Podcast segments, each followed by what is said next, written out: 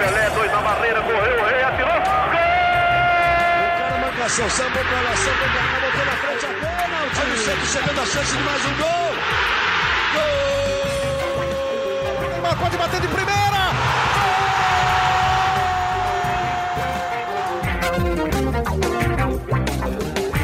Um orgulho que nem todos podem ter. Eu sou o Leonardo Bianchi, esse daqui é o GE Santos, podcast do Peixe no GE. Peixe que com força máxima no Paulistão, com seus titulares em campo, ficou no empate 1 a 1 contra o Red Bull Bragantino no sábado à noite, fora de casa, e viu sua situação se complicar ainda mais no estadual. Isso porque no domingo o Guarani venceu e chegou aos 14 pontos no grupo D, e agora faz o Santos não depender mais de si para passar de fase no Paulistão. Tudo isso com duas rodadas ainda em disputa, tem um clássico ainda no caminho e uma Libertadores também. Vamos falar dessa má fase do Santos, claro, ainda sem um técnico e com o comando do técnico interino, Marcelo Fernandes, receberá nesta terça-feira o The Strongest na Vila Belmiro, jogo que vale mais do que nunca a vida do Santos na Libertadores. Estou aqui solitariamente hoje com meu companheiro de sempre, Gabriel dos Santos, Gilfrida de férias, Laurinha em produções do Globo Esporte. Tudo bem, Gabriel? E aí, Léo, e aí todo mundo que escuta o podcast é Santos, sempre um prazer participar aqui. Hoje só eu e você, né, né Léo? Naquela reunião unilateral aqui na, na Baixada e Intimista, né, cara? Exatamente, exatamente. Mas vamos falar muito sobre o Santos, né? Agora são cinco jogos sem vitórias, é, com um empate com, com o Bragantino, mas conseguiu, é, digamos, apresentar uma evoluçãozinha ali no segundo tempo, depois de um primeiro tempo pavoroso. Pois é, vamos começar falando dessa partida, mas vamos falar um pouquinho antes de Paulistão, né, Gabriel? Isso porque complicou também no Paulistão pro Santos, né? O que, que precisa acontecer pro Santos passar de fase agora? O Santos que tá na terceira colocação do grupo D com 10 pontos, na sua frente tem o Guarani com 14 pontos e o Mirassol já disparado, esse já classificado com 17 pontos. Pois é, Léo, a vitória do Guarani sobre o Novo Horizontino no último domingo obriga, obriga necessariamente o Santos a vencer os dois próximos jogos aí de fechar a fase de grupo, mas isso também não é suficiente, né? Além de precisar vencer os dois jogos que são contra Palmeiras fora de casa, no Allianz Parque, e contra o São Bento aqui na Vila Belmiro, vai ter que secar o Guarani ainda, né? Tem que o Guarani fazer pelo menos um pontinho aí é, nos jogos contra a Ponte Preta e Inter de Limeira, né? Que são os dois últimos jogos do Guarani, ou contar com dois empates do Guarani, mas ter que tirar uma diferença aí de seis gols de saldo, o que é praticamente improvável, a não ser que o Santos goleie algum dos dois é, jogos que, que fizer, né? Então é um cenário muito complicado para o Santos, é, que vai ter que fazer 100% e ainda secar o Guarani é, nesses dois jogos. É uma situação bem complicada e vale lembrar que o Santos não fica fora da fase de grupos do Campeonato Paulista desde 2008, quando o formato de disputa ainda era diferente, né? Não era, não eram quatro grupos, era todo mundo enfrentando todo mundo. Aí os quatro mais bem colocados se enfrentavam na semifinal e depois final. Então essa foi a última vez que o Santos não, não esteve no mata-mata do Paulistão, né? O, o, formato de disputa, como eu falei, era diferente, mas agora é um cenário que está é mais provável do que o da classificação, digamos assim, porque é uma situação complicada. O Santos tem um clássico pela frente, fora de casa, depois em frente do São Bento, que é outro time que está brigando aí para não para não ser pra, que é um time que está brigando para não ser rebaixado. Então é, é um cenário complicado aí para o Santos nos próximos jogos do Campeonato Paulista. Mas antes, obviamente, tem a Libertadores, mas vamos falar também sobre o Braga, sobre o jogo contra o Bragantino e depois falar muito de Libertadores, né, Léo? É isso, é isso, né? E eu não vou ficar usando esses termos esquizofrênicos, digamos assim, que muita gente tem usado, né? De vexame, de vergonha, de ficar de fora nas próximas fases. Acho que o Santos, de certa forma, paga por uma escolha que fez em priorizar a Libertadores nesse começo de, temporada, né, Gabriel? É, é, se ficar fora, não é fora só por falta de competência, é por uma escolha também. Acho que é uma mistura dos dois, talvez, vai. Sim, sim. É, é como a gente vinha falando, né? O Santos estava adotando o Paulistão meio que como uma pré-temporada, meio que é, de, durante essa maratona pesadíssima de jogos, o Ariel Wallach pediu demissão. Ele estava usando o Paulistão é, como uma ferramenta de testes, né? Para testar garotos da base, testar esquemas, esquemas táticos diferentes é, e preservar os titulares para os jogos mais importantes, os jogos de Libertadores. É, só que na Libertadores o Santos também não foi bem, também está ameaçado de, de eliminação na fase de grupos, é, e o Paulistão foi ficando cada vez mais distante, e agora o Santos está tentando correr atrás do prejuízo, e é um prejuízo muito grande.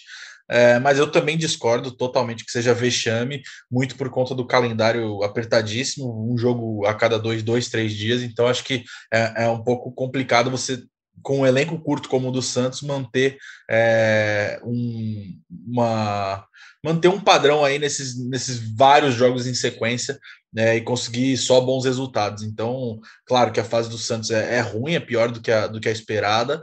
É, o time ainda segue sem um técnico, que é, o, que, o que é preocupante, né? Mais uma semana aí sem técnico, mas eu não, não vejo como um vexame de forma alguma. Acho que o Paulistão desse ano foi, foi cada vez mais diminuído Atípico, aí por causa né? da sequência de jogos, né? É, exatamente. Foi atípico, né? Foi um período sem descanso para os jogadores, é, com jogos de Libertadores no meio do caminho. Então é, é muito difícil você priorizar é o Campeonato Paulista em vez da Libertadores. Eu acho que o Santos, é, sob o comando do Ariel Holan, tomou essa decisão aí de, de fazer isso. E eu acho que é uma decisão correta, é, que pode custar claramente a eliminação agora na fase de grupos. Léo. Pois é, você falou de correr atrás do prejuízo. Parte desse prejuízo o Santos tentou recuperar já no sábado, né? Foi com força máxima para a partida contra o Red Bull Bragantino, adversário duro, adversário de Série A de Campeonato Brasileiro, né? é, entra em campo com a sua escalação com o que tinha de melhor, né? Com o que tinha de melhor, né? Com João Paulo, é, Pará, Kaique, Luan Pérez, Felipe Jonathan, Alisson, Gian, Mota, Ipirani, Lucas Braga. Aí o ataque, aqui, quem tava fechando o ataque? Completa para mim aqui. É, o ataque foi formado pelo Lucas Braga, Marinho e Marcos Leonardo. Isso, tava confundindo aqui já, tá certo. E assim, né? Tentou até correr atrás do empate, o começo do jogo foi um pouco confuso, não foi, Gabriel? O primeiro tempo foi pavoroso, o primeiro tempo do Santos. É, deu deu, é, deu mostras de que estava dando tudo errado mesmo, é, de que estava seguindo a sequência ruim, né? Antes desse jogo, o Santos tinha perdido quatro jogos seguidos sem fazer gol em nenhum desses quatro, é, e mostrou que a fase estava verdadeiramente muito mal mesmo. É, o Santos só correu atrás do Bragantino no primeiro tempo. É, o Bragantino, que é um time muito bem ajeitado pelo Maurício Barbieri, é, e fez um, um, ótimo primeiro tempo, colocou o Santos na roda de verdade. É, não é exagero dizer que o Bragantino estava passeando naquele, naquele momento do jogo, é, mas no segundo tempo o Santos conseguiu uma evolução, mesmo sem alterações. Né? O Marcelo Fernandes conseguiu mudar um pouco a, a postura do time é, e conseguiu um gol logo de começo ali no, no segundo tempo, empatando a partida é, e podendo até virar, né? Com gol anulado do Giamota, enfim, criou mais chances. Não foi brilhante, mas eu acho que, que apresentou uma evolução, teve uma pequena chama de, de, de esperança para o torcedor Santista, a forma com que a equipe se postou no segundo tempo, né? Ainda mais segurando uma equipe bem ajeitada é, na casa deles. Então, acho que foi é, uma atuação aí que pode dar confiança para o Santos nos próximos jogos. Né? Teve a polêmica do VAR, né? Que anulou aquele golaço do Jean Mota, achou uma Pegou na veia, né? É, achou um impedimento do, do Marinho no lance, o que gerou muita polêmica, principalmente nas redes sociais. É, aquela linha do VAR ali ficou um pouco confusa, e também os Santistas que reclamaram bastante de um pênalti não marcado ali no fim do jogo, numa suposta bola na mão do jogador do Bragantino, mas é, nenhum lance nem outro foi marcado, então é, não, agora não, não adianta chorar, porque precisa correr atrás do prejuízo, como eu já falei. É, e o jogo do Bragantino já ficou no passado. Agora é pensar no Palmeiras, pensar no, no São Bento, no Paulistão, claro, e também na Libertadores, que, que tem muitos jogos importantes pela frente. É isso, é isso. E, Gabriel, eu tenho tido uma impressão nas últimas partidas do Santos, da defesa do Santos está um pouco desatenta, talvez, né? Acho que muito disso se deve até pelas más atuações do Pará também, né? O Pará mais uma vez vacilou na saída de bola, mas Pará à parte, eu acho que o Santos tem, tem ficado de certa forma desatento na marcação, um pouco mais espaçado, tomando mais sufoco do que deveria e passando mais susto do que poderia também. Sim, foi mais uma atuação bem abaixo do Pará, né? Falhou novamente no, no, lance do gol. A saída de bola em geral, né? Não só o Pará tem sido um grande problema do Santos nesse ano. Nesse jogo aí, nos últimos jogos, o Pará vem vendo uma fase bem, bem ruim, né? E vale lembrar que o Madison, que é o substituto imediato dele não foi inscrito no, no Paulistão é, por um erro de, do departamento de futebol que vem custando caro, né? Então é, o Pará no Paulistão é titular absoluto, enquanto na Libertadores ele pode ser sacado ali em algum momento, porque o Madison vem, o Madison, que não tanto, que também não vem em uma fase brilhante, é, poderia assumir aí essa, essa lateral direita. Mas falando mais sobre o Pará, É, mais um erro ali na saída de bola que ocasionou no gol do, do Bragantino ali. É, foi mais uma partida bem abaixo dele, é, que está numa fase aí contestável, né? Então. É, e, e, faz falta ter no banco a opção para mudar, né, Gabriel? Às vezes o cara Sim, tá mal, exatamente. talvez seja mal fisicamente, sentindo esse excesso de jogos no começo da temporada, e faltam opções, né? Até o Balheiro a gente já viu improvisado algumas vezes ali, mas assim, é uma improvisação, Sim. né? Não é um lateral de ofício. É um erro que custou caro, né? O erro do departamento de futebol de não inscrever o Madison, um erro amador, né?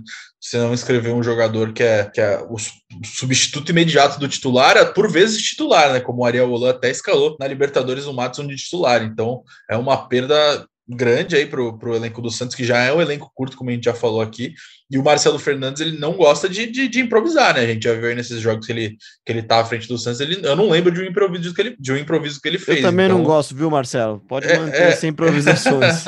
então, mas é, que é, mas é aquilo, né, Léo? O elenco do Santos é curto. Então, o que, que você faz quando você não tem o substituto imediato do, do seu lateral direito que tá vivendo uma péssima fase? É complicado também, né? Pois é, complicado, complicado. Mas se fosse para ressaltar um ponto positivo, além da, claro, desse fator de reação que você citou, Gabriel Gabriel. É, dá para citar um Marinho um pouco mais participativo? Eu, eu gostaria de citar o Lucas Braga, cara. Eu acho que ele tá ocupando cada vez mais esse espaço deixado pelo Soteudo. É um jogador de características diferentes, mas é um cara que sempre agregou muito ao elenco e que pode estar tá ganhando seu espaço de vez no time titular, né? Sim, sim. Eu acho que, pelo menos com o Marcelo Fernando, o Lucas Braga já ganhou essa vaga que era do Soteudo, né? É, e, e, ele já, no, no ano passado, ele já vinha flertando aí com a titularidade, já foi titular em vários jogos, então não é um peso peso que cai sobre as costas dele. Então, pelo contrário, acho que agora é uma, um momento que ele pode se afirmar de vez aí nessa, nessa ponta esquerda do Santos.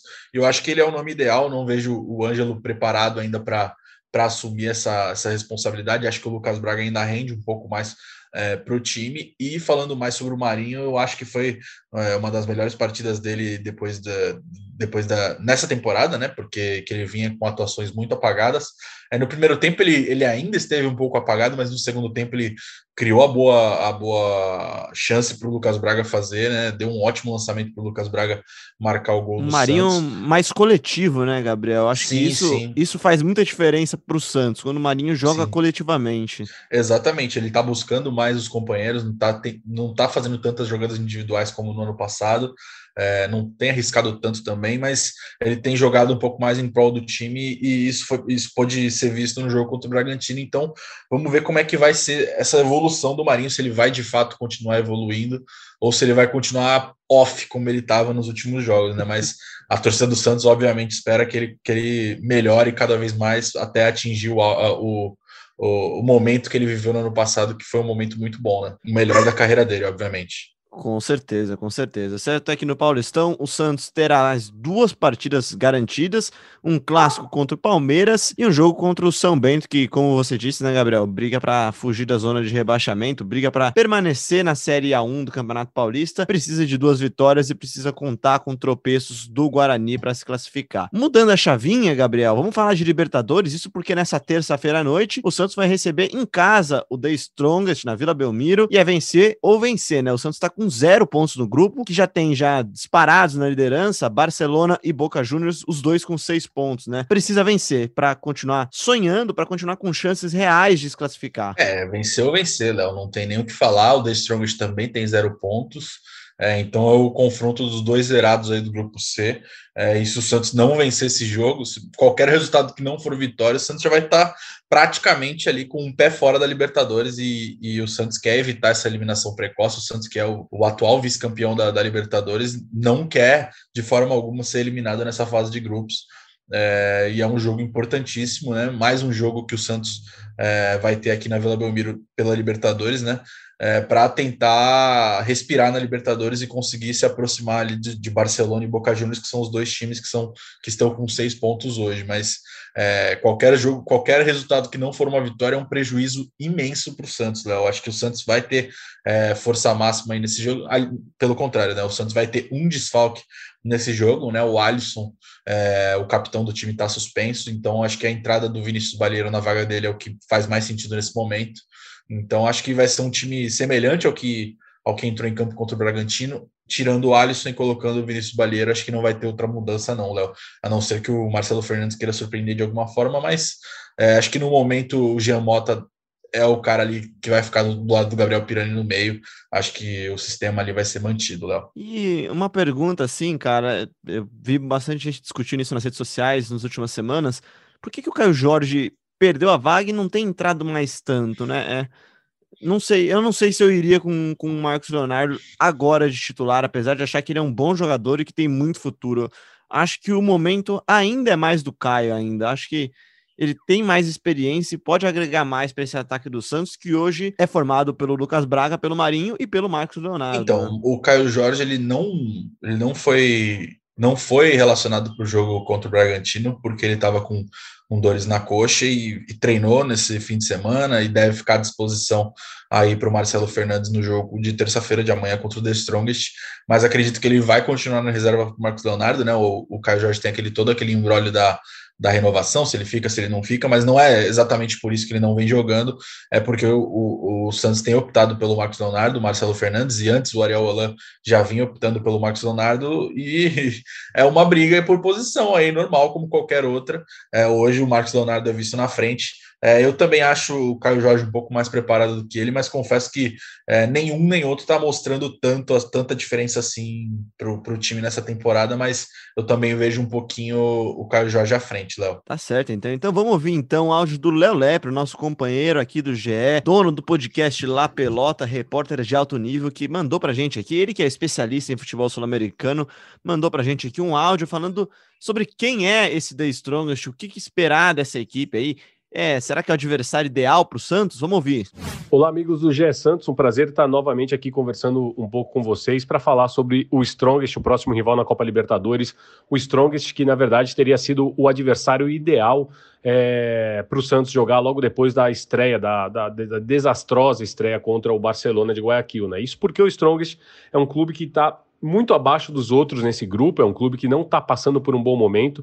Inclusive, é, entre o jogo contra o Boca, né, que perde lá na altitude, mesmo jogando em La Paz em casa, perde por 1 a 0 e não apresentou nada. É, o Strongest nem ameaçou o Boca em nenhum momento da partida entre a estreia contra o Boca e o 4 a 0 da última rodada contra o Barcelona, o Strongest trocou de treinador, né? Substituiu, saiu o boliviano Alberto Janes e quem substituiu ele é o Gustavo Florentino, um técnico paraguaio já de muita rodagem, principalmente no futebol sul-americano. O Strongest não jogou na última rodada do Campeonato Boliviano, tinha jogo marcado com o Always Red, mas como os dois atuaram pela Copa Libertadores, tiveram descanso nessa última rodada é, do Campeonato Boliviano. Campeonato Boliviano que também, futebol boliviano passando por uma crise tremenda, né? A gente já comenta às vezes isso lá no La Pelota no Semântia, fica a recomendação para vocês escutarem para entender um pouquinho dessa crise, que é, um, é uma disputa entre os jogadores é, através do sindicato contra a Federação Boliviana, mas o Strongest, assim como o Always Red, geralmente são times muito alinhados ao poder. Sobre os jogadores em campo, não tem ninguém que possa oferecer mais trabalho ou perigo para o Santos. Vale a pena a gente ficar ligado no Willy Barbosa, que é um brasileiro que joga lá no Strongest, que joga é, como extremo. Às vezes ele joga, cai na ponta esquerda, às vezes também cai na ponta direita. Ele é o grande fio condutor desse time, ele tem liberdade para para as jogadas ofensivas e toda a parte criativa passa por ele, então ele fica solto no, na, linha, é, é na linha entre a linha de meio campo e o, e o comando do ataque. Ele é a parte, é a peça criativa desse time. E tem também os bons irmãos Sagredo, que inclusive são é, figuras é, frequentes na seleção boliviana. O Jesus Sagredo por um lado, o José Sagredo por outro, são dois irmãos gêmeos. Assim, muito parecido como o caso dos Romero, que atuam no Strongest. Tá certo? Então, acho que o Santos tem uma boa oportunidade aí para fazer um placar e se animar outra vez em pensar numa classificação na Copa Libertadores. Tá aí, Gabriel.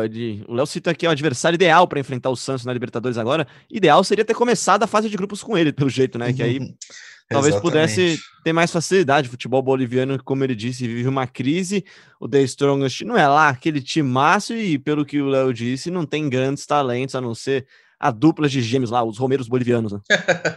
pois é, né, Léo? E vamos ver se o Santos confirma esse favoritismo e encerra é, um, um, jejum aí grande, né? São cinco jogos sem vencer, um gol marcado nos últimos cinco jogos, justamente o gol marcado contra o Bragantino, e uma fase bem ruim, é, com, sob risco de eliminação novamente na Libertadores e também no Campeonato Paulista. Então, vamos ver como é que o Santos vai sair dessa má fase, se, se vai aproveitar esse favoritismo, né? O The Strongest, como todo mundo sabe, é o time mais com, com qualidade técnica mais limitada desse grupo do Santos, é o pior time, então o Santos tem que fazer seis pontos contra o The Strong se quiser sonhar é, com uma vaga na, no mata-mata da Libertadores, Léo. Mesmo na altitude, é, no jogo da altitude, o Santos tem que pontuar, tem que fazer três pontos, porque é o adversário que está todo mundo pontuando em cima. É, o Boca Juniors venceu lá na altitude, então é, o jogo contra o The Strongest é um, um dos mais importantes aí da fase de grupos, porque tem que ser garantia de vitória se o Santos não vencer, vai ser cada vez mais complicado de se garantir na próxima fase. É, e na verdade é torcer, é torcer não, torcer por vitória é claro, né? Mas é vencer, torcer por tropeços do Barcelona e do Boca Juniors, eventualmente um contra o outro, ou principalmente contra o The Strongest, né? Que pode ser esse fiel da balança, né? Pode ser o time que desequilibre um pouco esse grupo. É, lembrando que Boca Juniors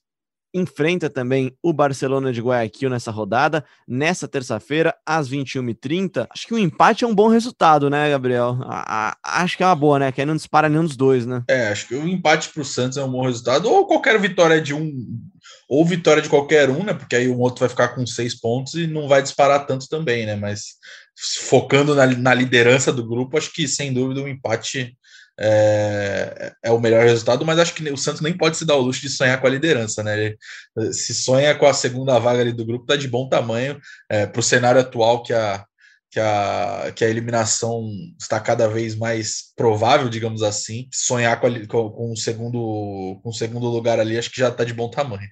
Pois é, acho que até um bom resultado para o Santos seria uma eventual vitória do Boca Juniors, né? O Santos perdeu para o Boca fora de casa, é um resultado teoricamente normal, comum, poderia acontecer.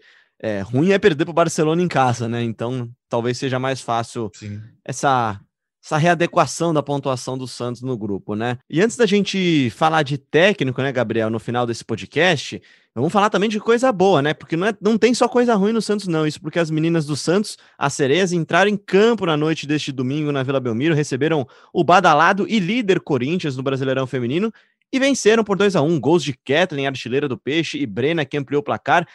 E Corinthians ainda diminuiu de pênalti ainda, mas não foi o suficiente. O Santos saiu com a vitória, segue invicto no Campeonato Brasileiro, assume a vice-liderança e fica um ponto atrás exatamente do Corinthians. Esse começo de trabalho muito promissor da Coach Lessa, um resultado importantíssimo para as meninas do Santos, que seguem na briga pelo Brasileirão Feminino. O Santos que volta a campo agora na próxima semana, na segunda-feira, dia 10, contra o Grêmio fora de casa. Depois viaja ao Rio de Janeiro para enfrentar o Flamengo na quinta-feira, dia 13. E aí um clássico no dia 16 contra o Palmeiras. Essas são as próximas partidas, os próximos compromissos do Santos no Brasileirão Feminino.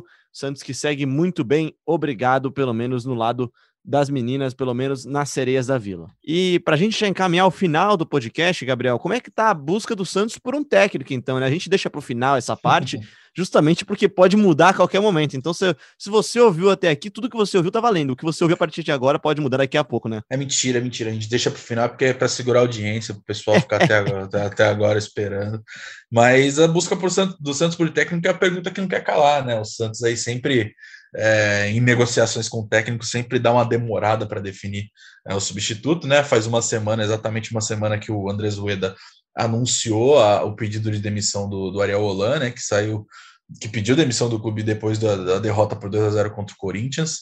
É, e nessa semana aí, o Santos foi uma semana de muitas reuniões é, entre a diretoria do Santos. O Santos adota com muita cautela é, esse tema novo treinador, e foi difícil de chegar num consenso. Acho que ainda nem tem um, um, um consenso total, mas o nome que a gente ouviu que, que, que que está com mais força nos bastidores nesse momento é o Fernando Diniz, que está livre no mercado aí desde a saída do, do São Paulo em fevereiro, é, e é um fator que pesa muito a favor dele, porque ele está livre no mercado, então ele não tem outros clubes para se preocupar. Então, outros nomes também que foram estiveram sob análise foram o do Lisca e o do Guto Ferreira, mas são duas situações complicadas, né? Porque os dois estão empregados, o Lisca está no América Mineiro, o Guto Ferreira está no Ceará, e, e, e o, tanto o América Mineiro quanto o Ceará estão em, em, disputas por títulos, então é complicado você tirar um técnico que está prestes a, a, jogar uma decisão, né? O, o Lisca está na, na, na, semifinal do Campeonato Mineiro, o Guto Ferreira está na final do, da Copa do Nordeste, então é, é, os dois estão meio receosos de, de, de, de eventualmente deixar esses clubes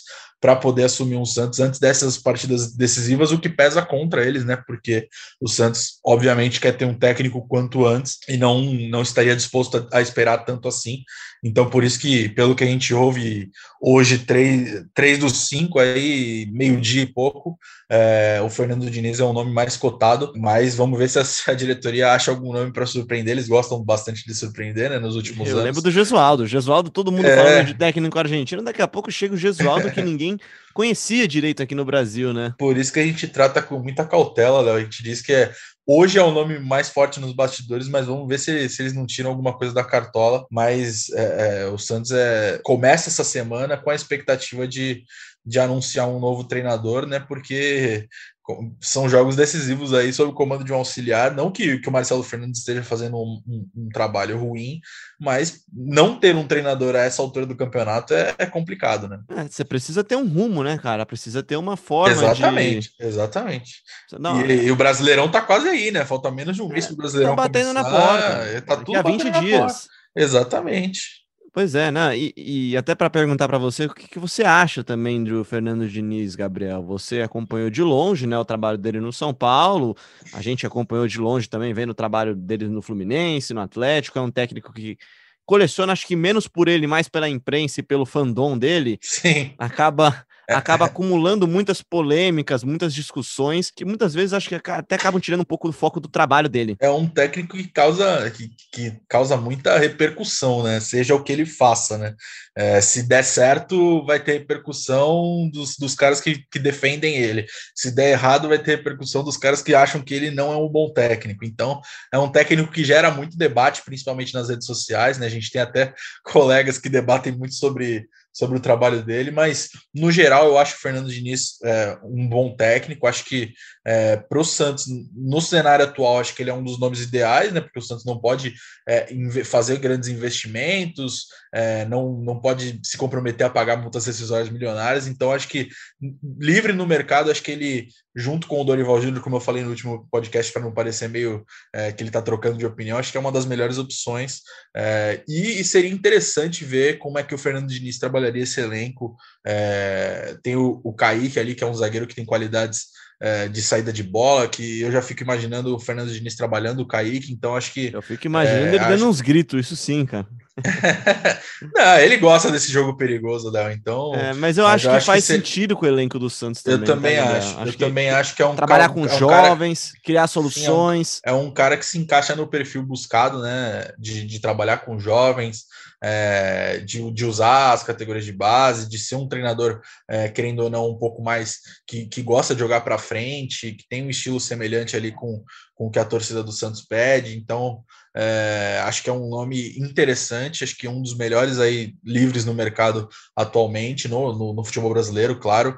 É, e, e ele dividiu algumas opiniões né, nos bastidores do Santos, mas é, nos, últimos, nos últimos dias aí ele ganhou um pouco mais de força, mas ainda precisa de uma aprovação, enfim, tá, tá, não, Não é tá tão totalmente simples, né? definido. É, não tá totalmente definido, mas hoje ele é o, o, o favorito, digamos assim. Pelo bem ou pelo mal, gostemos ou não de Fernando Diniz, a torcida aprovando ou não Fernando Diniz, acho que é fundamental o Santos tomar logo essa decisão. É, a gente falou 20 dias, eu até me equivoquei. Na verdade, o, a final do Paulistão é dia 23, o Campeonato Brasileiro começa alguns dias depois, se eu não estou enganado, no dia 26. Acho que são três dias depois ou quatro dias depois. Mas muito pouco tempo, o Santos está cheio de problemas, cheio de, de necessidades, de carências no elenco, precisa de um técnico até para escolher quais alvos eventualmente vai atrás no mercado também, tá? agora que pode contratar novamente. Enfim, Uhum. tem muito trabalho para fazer e esse trabalho precisa ser acelerado. O Santos que tem uma semana crucial, eu diria, para definir o que será esse primeiro semestre dele, né? Se vai passar de fase no Paulistão, se vai passar de fase na Libertadores. Muita coisa acontecerá e a gente vai voltar aqui na quarta-feira para falar muito disso, né, Gabriel? Pois é, Léo, pois é. Vamos ver como é que o Santos desempenha aí contra o The Strongest. Se até quarta-feira o Santos já vai ter um novo treinador, eu espero que sim, para acabar essa novela logo. É, e, e com certeza a gente vai estar aqui para trazer tudo para quem escuta aí o podcast de Santos. Sempre um prazer participar aqui. Um abraço aí para todo mundo que ouviu a gente até agora.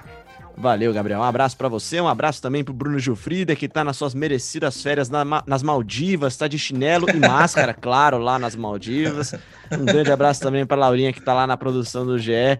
Ele, ela volta na terça, ela volta na quarta-feira, o Gilfrida volta só lá no dia 21. Vai demorar, viu? Vai demorar. Quem sabe tem técnica até lá. Grande abraço. Pelo amor de Deus, né? Grande abraço, Gabriel. Grande abraço a você que nos ouviu até agora no GE Santos, que você encontra, claro, sempre no ge.globo podcast, também no seu tocador favorito ou no Globoplay, no app da Globoplay. É só ir lá na aba Explore que você encontra o GE Santos e todos os podcasts da Globo. Um grande abraço e até quarta-feira com mais um GE Santos.